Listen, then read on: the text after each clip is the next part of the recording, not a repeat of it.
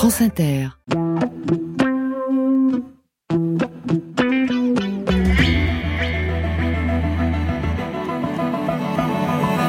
Une dépêche venue de Chine communiste annonce que le corps du grand conquérant mongol Gengis Khan, l'homme qui fut à un temps le maître absolu de la moitié du monde connu, a été aujourd'hui replacé solennellement dans le mausolée où il avait été inhumé il y a sept siècles au cœur de la Mongolie intérieure. Gengis Khan, ou mieux Genghis Khan, l'empereur inflexible, était mort en l'an 1227 au bord du fleuve Jaune alors qu'il mettait le siège devant la ville de Ningya. Histoire 2. Pour complaire à son vœu posthume, quand la ville fut prise, la population entière fut égorgée. Patrick Boucheron sur France Inter. Bonjour à toutes, bonjour à tous. Mais oui, la population entière fut égorgée en toute simplicité. Avouez que cela correspond assez bien à l'idée que l'on se fait des conquêtes de Genghis Khan. Après tout, le seul mot mongol qui soit passé dans notre langue, dans beaucoup de langues d'ailleurs, c'est celui de horda, la horde. Pour nous, une horde, c'est une troupe errante et indisciplinée, mais pour les quatre fils de Genghis Khan après sa mort en 1227, c'est le nom d'un empire nomade qui se déplace autour de la cour du Khan et de ses quartiers militaires. Pourquoi une telle méprise? Eh bien sans doute parce qu'en 1954, c'est la date du reportage de l'ORTF que vous venez d'entendre, on lisait l'aventure politique des Mongols au travers des sources des vaincus. Chroniques européennes qui s'alarmaient de la progression de ces nouveaux barbares jusqu'à la plaine hongroise, mais aussi chinoise et russe, toutes se lamentaient de la brutalité du joug tatar qu'on raconte la chute de Pékin en 1215, de Kiev en 1240, de Bagdad en 1258, qu'on s'intéresse au voyage de Marco Polo ou aux angoisses de Saint-Louis, l'histoire de l'Eurasie tourne autour de l'empire mongol comme la physique moderne autour de la matière noire. C'est comme la pièce manquante d'un puzzle, mais pas n'importe quelle pièce, puisque les Mongols gouvernaient la moitié du monde connu mais il la gouvernait d'une manière bien singulière que nous allons vous raconter aujourd'hui grâce à Marie Favreau, autrice d'un livre formidablement innovant paru chez Perrin sous le titre La Horde. On en parle dans Histoire 2 avec nos deux sociétaires du jour, Emmanuel Tixier-Duménil et Ludivine Bantigny, qui nous rejoindront dans la seconde partie de l'émission. Marie Favreau, bonjour. Bonjour. Vous êtes maîtresse de conférence à l'Université Paris-Nanterre. Vous venez de publier, je l'ai dit, chez Perrin, La Horde, comment les Mongols ont changé le monde. Vous êtes d'ailleurs traduit vous-même depuis l'anglais, puisque le livre a été initialement publié chez Harvard University Press. Et je le précise parce que nous allons parler de l'interconnexion des mondes médiévaux, mais votre carrière d'historienne, elle-même le produit de cette mondialisation de la discipline historique. Vous êtes titulaire d'un doctorat franco-italien, vous avez été pensionnaire à l'IFAO au Caire, chercheuse à Leiden, ainsi qu'au prestigieux IEA de Princeton, et c'est à l'université d'Oxford que vous avez conçu ce livre dans le cadre d'un projet de recherche européen dont nous reparlons donc, ce qui vous a attiré dans l'histoire des Mongols, c'est pas la brutalité, je peux pas l'imaginer. C'est quoi? C'est cette histoire de, de grand vent. Oui, cette histoire de nomadisme, je pense. Peut-être étant nomade moi-même, euh, effectivement. Et aussi parce que euh, j'avais euh, besoin de la raconter, cette histoire. on en reparlera, mais j'ai réuni tellement de sources pendant... Cette histoire a commencé il y a 20 ans pour moi. Donc c'était vraiment un travail de très long cours qui me passionnait en plus de plus en plus chaque jour. Et euh, la réunion de toutes ces sources, à partir du moment où j'ai voulu les mettre en récit, évidemment, ça a été euh, extrêmement intéressant, euh, sachant que je voulais pas parler du, de l'économique d'un côté, du culturel de l'autre, du politique de l'autre. Tout ça, c'est ensemble, c'est un récit qui se fait ensemble. Vous le racontez. Et voilà, je voulais le raconter, raconter cette histoire, c'est ça que je voulais. Alors, cette histoire, elle commence au nord du désert de Gobi, en Mongolie actuelle, aux sources de Lonon. Là naît, peut-être en 1162, un chef au nom prédestiné, Temujin, le forgeron, c'est lui le, le, futur fondateur de cet empire cavalier qui va unifier les nomades des steppes à la pointe de l'épée. Oui, Temujin, forgeron, je trouve ça intéressant de, penser à ce nom propre, à ce nom d'enfant de Genghis Khan, parce que d'abord, on n'a pas cette image de nomade en train de travailler le métal. Or, le métal, l'or, l'argent, le fer, tout ça, c'est tellement important dans cette culture. Et puis aussi, euh, j'aime bien cette idée chez les Mongols de l'importance du, prénom. Parce que, vous savez, nous, on connaît ce titre de Genghis Khan, mais les prénoms restent dans les documents. Euh, les Mongols, même souverains, s'appellent par leur prénom, donnent leur prénom. Ils ont les titulatures courtes, très franche, voilà. Et donc euh, c'est important de voilà de, de rappeler qu'il y a cette identité qui va durer tout au long de l'empire mongol du prénom du souverain. Pour moi, cette histoire que vous renouvelez, Marie Favreau, c'était une histoire des années 50, l'histoire de, de, l'empire des steppes de René Grousset. C'est pour ça qu'on a choisi des, des extraits sonores. Tenez par exemple Michel Eristoff qui exprime bien les, les fondements imaginaires de cette euh, histoire. Quand je lisais, je parcourais l'histoire de Jean Giscan, de son avènement, qui m'a frappé surtout, que Jean Giscan existait avant d'exister, car Jean Giscan, c'était une divinité mongole, et Temouchine, c'était le nom du futur Jean Giscan, n'a fait que prendre place dans un cadre déjà préparé. Tout a été préparé par l'imagination populaire et Temouchine n'a fait que prendre place dans ce cadre et merveilleusement accomplir tout ce qui a été attribué à cette divinité. Alors ça, c'est effectivement les fondements imaginaires hein, de cette euh, histoire, l'histoire secrète des Mongols, hein, la chronique anonyme rédigée après la mort de Gengis Khan. Mais vous, Marie Favreau, vous avez amassé, vous l'avez dit, bien d'autres sources faisant feu de tout bois. Alors il y a la documentation archéologique qui est accessible dans les langues russes, chinoises. Enfin, il faut effectivement connaître beaucoup de langues hein, pour faire euh, l'histoire de la Horde, mais aussi les sources diplomatiques arabes. Vous avez notamment étudié, et ce fut le sujet de votre premier livre, l'intense correspondance entre les chancelleries mongoles et mamelouks. Et là, ça change tout, parce que ce que vous mettez en lumière, c'est un monde en mouvement qui passe par l'écrit, ce que vous appelez le grand échange mongol. Oui, absolument. C'est découverte des sources. Pour moi, c'est extrêmement important. Parce que quand j'ai commencé à m'intéresser au sujet, on m'a dit bon, les Mongols, c'est pas un État, c'est pas un empire, c'est pas possible parce que d'abord ils sont nomades, donc c'est l'oralité, donc il y aura pas d'écrit. Et donc qu'est-ce que va faire l'historien? Euh, Rien du tout.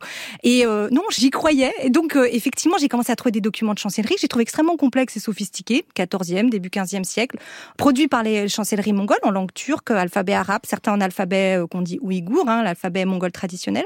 Et puis, ben, en fait, j'ai été dans les archives j'ai vu repérer que ces documents étaient souvent classés un peu n'importe où. Et en fait, euh, on se rend compte que c'est un État qui euh, est là c'est intéressant parce que finalement Michel Christophe qu'on a écouté, mais il a bien raison. C'est un État qui a une épaisseur temporelle dans le sens où il y a des traditions administratives dans la steppe avant les Mongols, tradition turque par exemple, et ces traditions administratives elles perdurent et donc les Mongols pour eux même nomades, il est évident que la gouvernance passe par l'écrit, euh, les contrats avec les sujets passent par l'écrit et les contrats avec les marchands du grand échange mongol passent par l'écrit et donc ces documents, ben, quand on a pu les conserver, on en a quand même un certain nombre et ça nous permet vraiment d'aller un peu voir euh, comment ils construisaient cette politique. Et ça c'est une première surprise, le projet politique de Gengis Khan, il ne consistait pas à conquérir le monde, mais à unifier les mondes de la steppe eurasiatique. Donc il s'arrête au fond au bord des grands bassins de sédentarité. Et à sa mort en 1227, il répartit son État et ses peuples, hein, Oulou, entre ses quatre fils, à Chagatai le Turgestan, à Ogodei le centre de la Mongolie, à Tolui l'est, la Chine, et Joshi l'ouest, avec euh, les forêts euh, sibériennes, également la steppe euh, Kipchak, c'est-à-dire le sud de la Russie, l'Ukraine actuelle. Et ça, c'est la horde, c'est la horde d'or, c'est votre sujet. Absolument. Ça, c'est ce qui m'a euh, extrêmement intéressé, c'est cette partie ouest de l'Empire mongol. En fait, nord et ouest, hein, parce que c'est vraiment le nord du monde, euh, une partie donc de la Sibérie actuelle. Et puis après, ça s'étend sur ce qu'est la Russie euh, aujourd'hui, l'Ukraine, une petite partie aussi de l'Europe centrale. Et en fait, cette, toute cette zone-là, finalement, dans l'historiographie, elle n'était pas vraiment couverte. C'est-à-dire, on parlait beaucoup des Yuan, donc les Mongols en Chine, comme on disait. On parlait beaucoup des îles les Mongols en Iran, comme on disait, alors qu'en réalité, ils sont plutôt vers l'Azerbaïdjan d'ailleurs. Mais finalement, les Mongols en Russie, on avait laissé ça aux historiens russes, bon, il y a quelques historiens américains, et il n'y avait pas vraiment de récit. Et pourtant, je pouvais dire, au bout d'un certain nombre d'années de recherche, mais on a des sources, donc il faut la raconter, cette histoire. Et pour la raconter, eh bien, effectivement, il faut aussi caractériser ce régime politique des Joshides, c'est-à-dire des fils et des successeurs de Joshi, puisque au fond, ce pouvoir est fondé sur un lignage d'or, c'est-à-dire une hérédité assez euh, incontestable, d'une autorité euh, monarchique à dimension sacrée. C'est pour ça d'ailleurs que on dit parfois le, le, rana, mais ça vient de califat en fait. Mm. Hein, c'est ça, c'est le mot euh, persan. Mais ce pouvoir est collectif. Ça aussi, c'est une surprise. Hein. Oui, alors ça c'est très important pour moi parce qu'en fait, euh, je voulais sortir d'une histoire qui faisait la succession des Khan, la succession mm. des souverains, comme le, parfois le proposent aussi certaines chroniques. Euh, mais euh, ce que je voyais, c'était la formation d'un collectif. Et ce qui m'intéressait, c'était comment ce collectif allait se transformer en régime politique, comment ce régime allait évoluer, parce que les Mongols mi-13e, c'est pas pareil que les Mongols mi-14e et 15e, etc. Donc c'est vraiment ça que je voulais dépeindre dans mon ouvrage. c'était comment les différents pouvoirs en présence bah, se parlent, sont en friction aussi etc. Et donc c'est finalement dans mon livre, il est beaucoup plus question, et c'est pour ça que je voulais garder ce titre de horde, beaucoup plus question de collectif que de souverains isolés. C'est-à-dire ces tentes aux murs de feutre qui se déplacent, ce pouvoir nomade qui est aussi saisonnier. En hiver, on, descend vers la mer, en été, on remonte vers les montagnes. Le Ran a une capitale, mais il n'y réside pas. D'ailleurs, Ibn Khaldoun, dont on avait parlé dans cette émission, a vu des villes se mouvoir avec leurs habitants. Et c'est cela qui va déstabiliser euh, les adversaires. Hein, parce que, par exemple, ils font la guerre en hiver. En hiver. Alors absolument. Donc ça, c'est un aspect aussi important que j'ai découvert et c'est pas du tout ce qu'on m'avait enseigné. On m'avait dit bon, les nomades à un moment donné vont se sédentariser. Une fois qu'ils sont au pouvoir, ils se sédentarisent. J'avais beau regarder mes sources, non, il n'y a pas de, volonté de se sédentariser. Pourtant, ils pourraient s'ils voulaient. Et euh, en fait, ils organisent toute leur vie autour de ces déplacements nomades. D'abord, c'est comme ça qu'on peut expliquer les conquêtes. Mmh. Les conquêtes, c'est d'abord conquérir le monde nomade avant tout. C'est là où se passe vraiment le, les rapports de pouvoir, c'est là où se passe la vraie politique hein, pour euh, Genghis Khan et ses successeurs. Ça, c'est une chose. L'autre chose, effectivement, c'est le fait de euh, se déplacer en hiver et de s'arrêter en été. Et ça, c'est lié à la vie euh, pastorale, bien sûr. à un moment donné, au printemps, les juments, elles, elles, doivent, il y a la lactation, etc. On se pose. Mais par contre, en hiver, on fait la guerre ou alors on fait du commerce au long cours, mais on bouge en hiver. Déjà, on peut traverser les grands fleuves. Exactement. Et ça, c'est essentiel parce que quand vous regardez la carte de l'Eurasie centrale, vous avez quand même des fleuves immenses. Il y a l'Irtiche, l'Oural, la Volga. Traverser ça avec euh, les chameaux, les familles, les chariots, euh, etc. En été, c'est pas imaginable. Par contre, en hiver, les fleuves sont gelés, période euh, très froide, hein, dans ce 13e, 14e siècle, et jusqu'au Danube, hein, qui gèle régulièrement l'hiver. Et donc, on peut traverser, ou on peut marcher sur les fleuves, c'est comme des autoroutes. Et on va parler de ce vaste réseau commercial réunissant euh, l'Europe centrale et orientale, la Méditerranée, la Sibérie, la mer Noire. Les différents bénéficiaires de ce grand échange mongol, je, vous cite Marie Favreau, n'ignoraient pas qu'il était l'œuvre de la Horde, aussi courtisaient-ils le RAN pour euh, défendre leurs euh, intérêts. Et c'était le cas justement des, des Mamelouks sur lesquels vous avez travaillé. Bon, cette histoire, vous la menez jusqu'au XVe siècle, mais elle a quand même un coup d'arrêt avec la peste, la peste noire. Oui, absolument. Donc ça, c'est euh, ce moment au milieu du XIVe siècle où euh, finalement, alors la peste est présente dans l'Empire mongol, c'est certain. Les Mongols connaissent la peste, ils savent plus ou moins comment faire. Euh, en tout cas, ils ont des mesures de prophylaxie, ils éloignent les, les populations malades, enfin, ils séparent les familles, etc. Mais c'est surtout le coup d'arrêt vient du fait que leurs partenaires, c'est, on a parlé des Mamelouks, mais on peut parler aussi des, des marchands italiens et des Russes. Donc tous leurs partenaires commerciaux s'effondrent, en tout cas sont à, à l'arrêt. Et donc comme ce que je montrais dans mon travail, c'est que cet empire mongol, il est complètement embriqué dans le reste du monde. Il n'est pas séparé, il n'est pas, c'est avec le monde qu'il avance. Et donc là, c'est avec le monde qu'il s'arrête. Dernière question qui renvoie à cette mondialisation de l'histoire dont je parlais précédemment.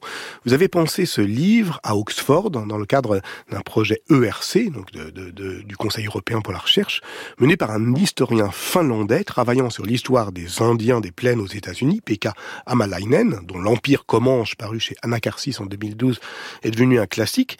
C'était là encore un empire équestre qui contrôlait les ressources et non les sociétés, qui exerçait le pouvoir mais ne détenait pas de territoire, un empire en somme qui contredisait le vieux conseil chinois du Qiji, deuxième siècle avant notre ère, un empire ne peut pas être gouverné à cheval. Eh bien si.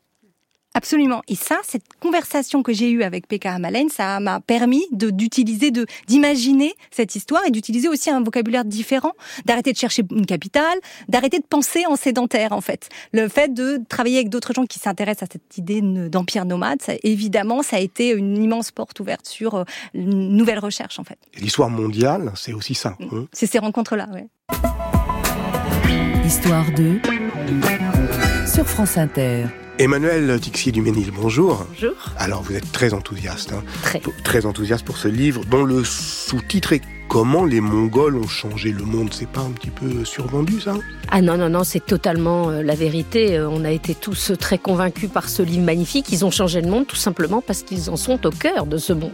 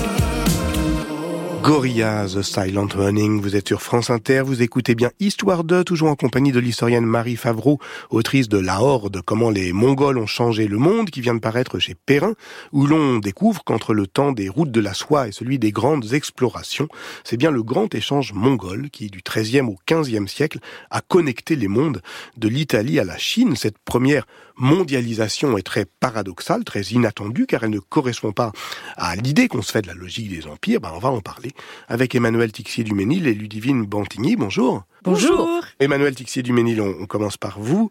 Cet extraordinaire empire nomade, une ville mobile qui rassemble parfois 100 000 personnes, des troupeaux, des tentes, des chariots, qui sont d'ailleurs souvent la propriété des femmes. Comment se faire une idée de cet extraordinaire remuement?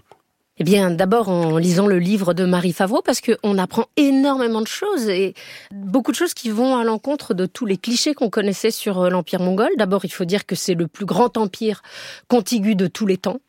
Ensuite, parce qu'on pensait que la steppe était vide. Or, euh, elle est extrêmement peuplée par euh, parfois des villes qui se déplacent. C'était absolument saisissant dans votre livre ce portrait très finement écrit de villes qui se déplacent avec parfois 100 000 personnes, des dizaines, des centaines de milliers de têtes de bétail, des chariots qui sont parfois tirés par 20 bœufs, et donc une présence absolument incroyable de la horde, c'est-à-dire de cette cour qui se déploie. C'est une steppe extrêmement peuplée. Marie Favreau. Oui, moi, ce que je voulais absolument dans mon ouvrage, c'est rendre vivante cette horde et essayer de faire comprendre comment ça se passe le déplacement euh, saisonnier. Donc, j'ai été chercher du côté des descriptions, par exemple, des voyageurs. Euh, vous savez, les franciscains, les dominicains ont visité les hordes, ont marché longtemps parfois avec les hordes et ont donné des descriptions. Bien sûr, c'est leur manière de voir, mais il y avait d'autres sources que je combinais et j'ai essayé de comprendre comment ils se déplaçaient. Est-ce qu'ils se déplaçaient tous les jours? Est-ce qu'ils se déplaçaient comme une cour euh, occidentale, palais d'été, palais d'hiver et voilà. Et donc, en fait, j'ai réalisé qu'en réalité, ils se déplacent pratiquement tous les jours et qu'il y a, et ça c'est quelque chose qui m'intéresse aussi, une lenteur du déplacement. Mm. On a cette image des Mongols qui vont très vite, etc. Oui, bien sûr, il y a des, moments de conflit où ils, vont, ils sont capables d'aller très vite, mais ils sont aussi dans le quotidien, dans une forme de lenteur dans le déplacement. Et ça, j'ai trouvé que c'était assez beau, cette mobilité lente, paisible en fait, hein, des hordes. Ce monde qui commerce de long en large, qui est scandé par un temps euh, global, celui des échanges, on peut le saisir dans son écologie, au ras des pratiques, notamment avec le commerce des fourrures. Ça, ça vous a intéressé, Ludivine Bantigny Ben évidemment, de toute façon, on est quand même dans le plus septentrional des Oulous, c'est-à-dire des, peuples mongols, et c'est tout un monde qui se lève à la lecture du, livre de Marie Favreau. Oui, en effet. Alors, on l'a déjà dit, c'est un livre magnifique, je partage vraiment ce point de vue. J'ai été très enthousiasmée par cette histoire qui est évidemment une histoire impériale mais c'est aussi une histoire globale et c'est une, histoire du temps, de cette lenteur que vous évoquiez à l'instant. Et j'ai beaucoup apprécié notamment ce que vous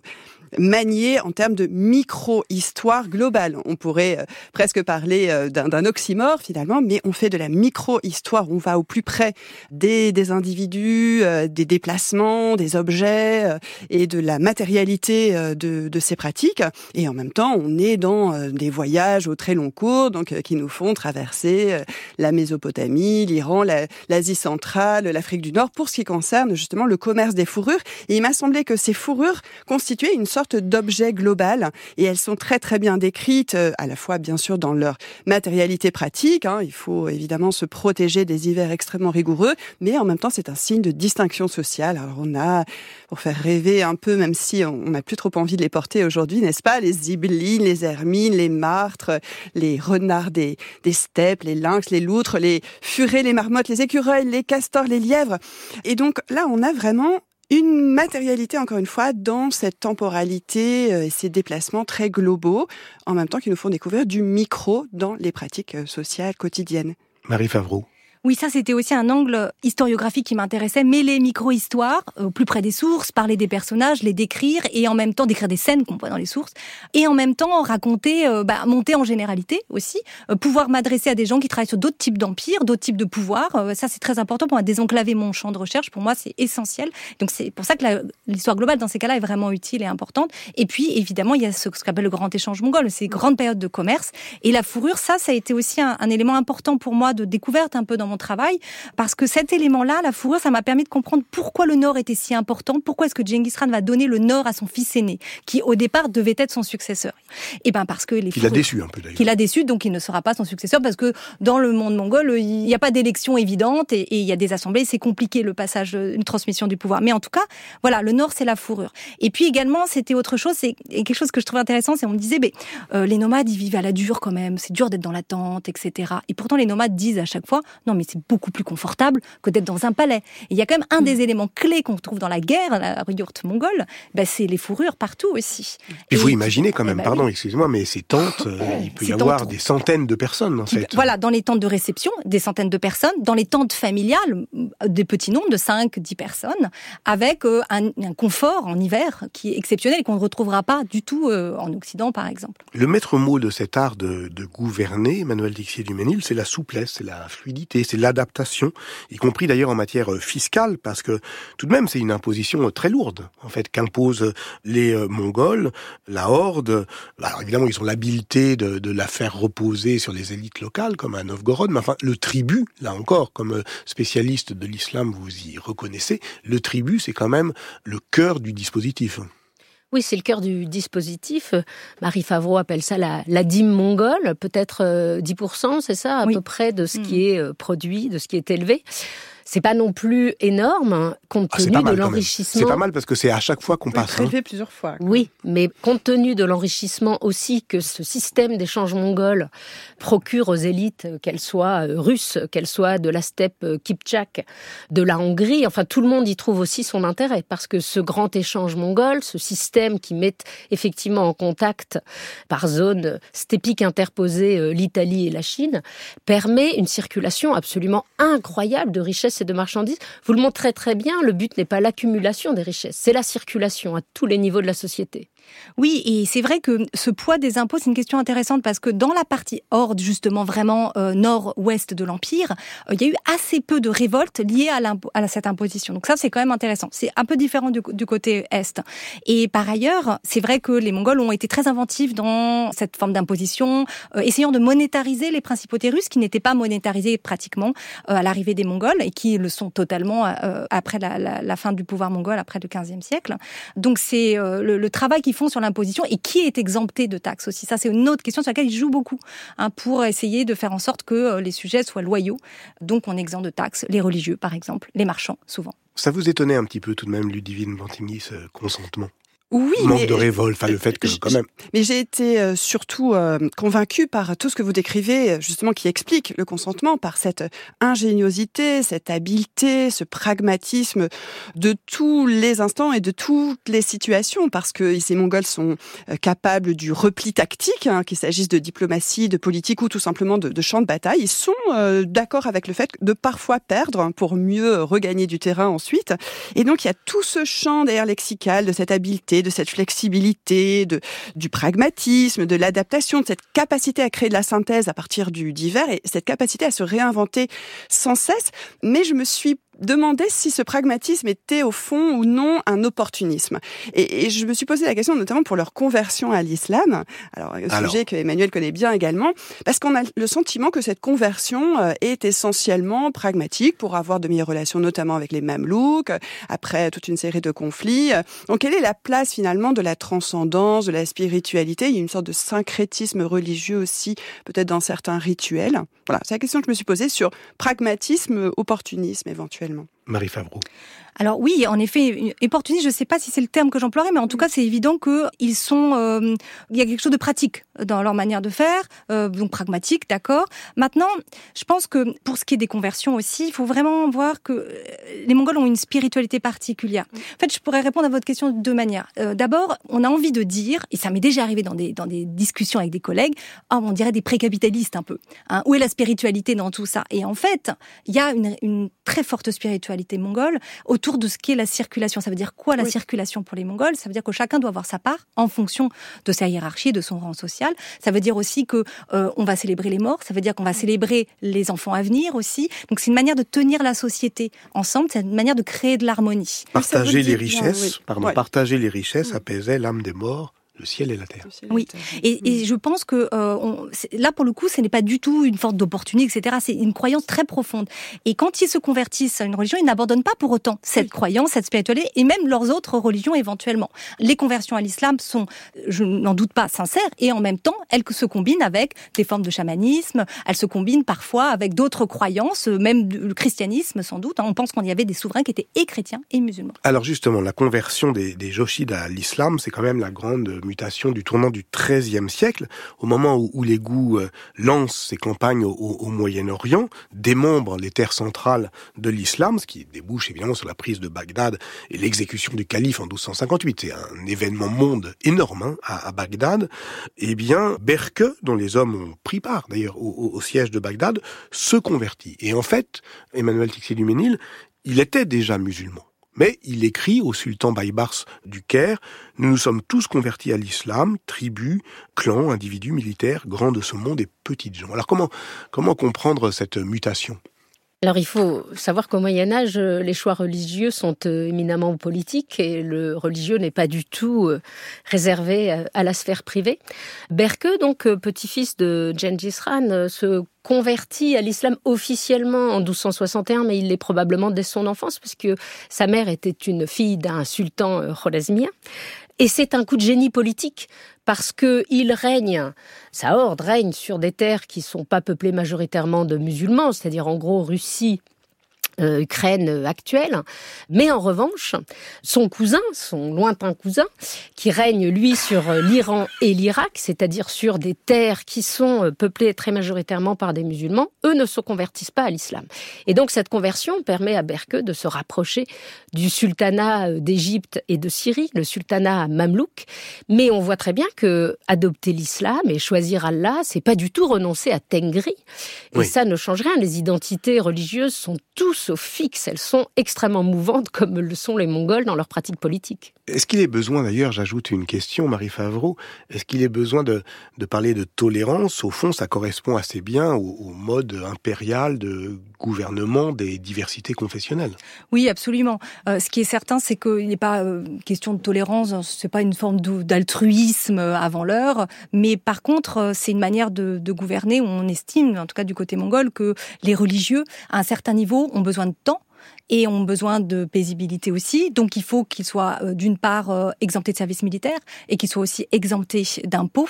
Et euh, les effets de cette politique impériale religieuse, parce que c'est de ça dont il s'agit plutôt que d'une tolérance, sont extrêmement importants puisque c'est ce qui va permettre aux communautés, notamment d'islam, de prospérer dès la deuxième moitié du XIIIe siècle, malgré Bagdad, etc. Parce que ben, on réinvestit l'argent des impôts qu'on ne paye pas, euh, et ben on va la réinvestir. On la réinvestit dans quoi? Dans la mosquée, le hammam, la madrasa, l'école, etc. Et on soutient le pouvoir mongol, bien sûr. Et euh, ce, dont vous avez parlé, ces relations avec les Mamelouks, c'est tellement important parce que sinon, comment comprendre qu'au XIVe siècle, l'islam est une religion qui se porte extrêmement bien, en tout cas l'islam sur le plan culturel, sur le plan intellectuel, dans tout cet espace de l'Eurasie centrale, fleurit.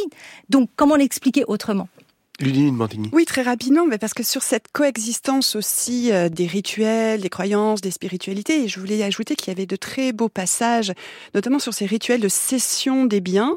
Vous décrivez par exemple que les Russes font le tour de la propriété et avalent une mode de terre symboliquement tandis que les Joshides, donc euh, c'est partie des Mongols, font des offrandes à la terre-mère, hein, justement ce que rappelait Patrick tout à l'heure sur le fait d'apaiser les morts, la terre et le ciel.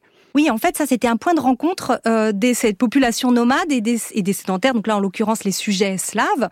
Et je me disais, mais alors essayons d'étudier un cas de, de, de, effectivement de vente mm. de propriété privée. voilà, pour les clairement pour les Mongols comme pour les nomades, on peut pas être propriétaire du fleuve. On n'est pas propriétaire de la terre de la même manière. On conçoit pas les choses de la même manière. Donc comment ils s'entendent, comment ils se parlent? Et je trouvais que c'était aussi, pour moi, c'est très un peu la beauté de la période médiévale aussi. Ben, chacun va s'exprimer dans sa langue. On va prêter serment chacun dans sa langue sur son Dieu, sur ses croyances, et on va s'entendre avec un texte qui est au final euh, effectivement qui est pas du tout un texte religieux, qui est un contrat de, bonne entente entre deux parties qui euh, voilà ont des conceptions différentes, mais bon euh, acceptent cette différence et font affaire malgré tout. Alors Emmanuel Tixier du Ménil, c'est donc vrai. Hein, les Mongols n'ont pas seulement gouverné le, plus grand empire euh, du monde, mais ils ont changé le monde. Et, au fond, pour le comprendre, ce grand échange mongol, qui effectivement avait les Génois pour partenaires, euh, la Crimée euh, pour hub, et au fond, c'est, oui, on parlait de pièces manquantes tout à l'heure, c'est bien ça, mais j'ai une question, c'est que pourquoi il a fallu opérer cette révolution historiographique pour comprendre ça, en fait, parce qu'on a vraiment très longtemps négligé l'importance de ce fait central. Et je pense que hum, le génie de, Marie Favreau, c'est d'avoir aussi euh, croisé les documentations et de s'être intéressé à la documentation arabe et de voir à quel point ces rapports avec les Mongols étaient structurants pour ce qu'on appelle le vieux centre effondré de l'islam, l'Iran et l'Irak, mais aussi ce qui permet quand même la montée en puissance de l'Égypte, du sultanat mamelouk. Sans la destruction de Bagdad, on ne comprend pas la puissance du Caire. Ce que j'ai appris aussi, c'est euh, l'importance euh, finalement de cette domination mongole dans l'histoire quasiment dans la création de la Russie. Vous expliquez très bien que ce sont les Mongols qui permettent l'ascension de la Moscovie. Russie, euh, Ukraine actuelle, c'est pas simplement le joug tatar, la période mongole, c'est ce qui permet l'émergence d'une Russie. Oui, et ça, on peut pas dire que l'historiographie russe nous a aidé à le comprendre. Absolument. Les historiographies nationales se sont vraiment ont construit des discours euh, euh qui soit euh, euh, éliminaient la, la, période mongole pratiquement. C'est une période quasi inexistante. Donc euh, vous avez ça. Là, on parle des Russes, mais on pourrait regarder du côté iranien, côté chinois, bien sûr, où on voit que c'est une période négative parce que nomades et les nomades sont par essence contre l'État. C'est ce qu'on pense hein, au 19e, au première moitié du 20e siècle. Les soviétiques forcent les Kazakhs à se sédentariser, des millions de morts. Donc c'est vraiment cette vision historiographique nationale et, et impérialiste aussi hein, à la fois, qui a euh, complètement euh, voilé finalement cette période et qui nous a pas jusque-là vraiment permis de prendre toute la mesure de l'influence mongole dans, ces, dans tous ces aspects. Marie Favreau, c'est une histoire très savante, hein, celle que vous écrivez, qui exige beaucoup de compétences linguistiques, on l'a compris, mais vous avez aussi à cœur, et ça on l'a entendu, de la partager à un plus large public. Signalons votre participation à un beau numéro de la revue euh, L'Histoire en mai 2021, euh, mais aussi la même année une bande dessinée historique dont vous êtes la scénariste, Gengis Khan et l'Empire mongol. Et au musée d'histoire euh, du château de Nantes ouvrira en octobre 2023 une grande exposition dont vous êtes co-commissaire, Gengis Khan, les Mongols ont changé le monde. Et ça c'est intéressant parce qu'elle a connu une une histoire mouvementée qui est fracassée par ces enjeux mémoriels dont on parlait, elle fut annulée en octobre 2020 sous pression du gouvernement chinois qui voulait imposer le script de l'exposition où il ne serait plus question de Gengis Khan, des Des Mongols, d'empire, mais je cite, hein, comme langue de bois c'est assez beau, convergence, apprentissage mutuel et intégration dans les plaines du nord de la Chine. Oui, absolument. C'est vrai que euh, euh, tout d'un coup, impossibilité d'utiliser le terme mongol euh, dans, une exposition qui était vraiment dédiée à, la, à Genghis Khan et à l'Empire mongol. Impossibilité d'utiliser le terme Genghis Khan dans le titre de l'exposition, dans des enjeux comme ça, qui fait que c'était pas possible scientifiquement de continuer cette première exposition qui devait se faire avec un musée de Mongolie intérieure, donc en Chine actuelle. Et simplement, les suites sont intéressantes puisque la Mongolie s'est manifestée, ayant entendu parler de nos, nos, nos, problèmes, et eh bien a proposé la première fois de prêter à la France des objets qui sont trésors nationaux en Mongolie aujourd'hui et qui vont constituer le cœur d'une nouvelle exposition qui ouvre donc euh, en octobre autour de, bah, tout, de ce cette grande thématique du grand échange mongol. Il y aura aussi des, des objets français dans les musées français. On a plein d'objets de la période mongole et on ne sait pas qu'ils sont de la période mongole. Mais il y a aussi des enjeux mémoriels. Alors en Chine, on l'a compris, en Russie, on l'a compris, mais aussi en Turquie. Ah, bien sûr, en Turquie, et les Turcs viennent de cet espace qui est la Mongolie actuelle, euh, pour lesquels, un espace dans lequel ils investissent, où ils ont mené des fouilles archéologiques eux aussi. Euh, donc euh, c'est vrai que c'est un espace connecté à notre histoire actuelle et même au discours politique actuel. On devrait vraiment le, ramener hein, au centre de parfois des discussions et des débats, même si ça nous paraît bien à l'est, parce que pour les Turcs qui sont en Anatolie aujourd'hui, c'est une évidence. linguistiquement aussi, les liens avec les Mongols sont quand même forts. Et puis pour l'Asie centrale, bien sûr, pour les Russes, c'est un enjeu pour le Moyen-Orient, où la vision des Mongols par rapport à l'islam est en train de changer aussi. Merci Marie Favreau, je vous arrête, vous avez été formidable. Merci Ludivine Bantigny, merci Emmanuel Tixier-Duménil.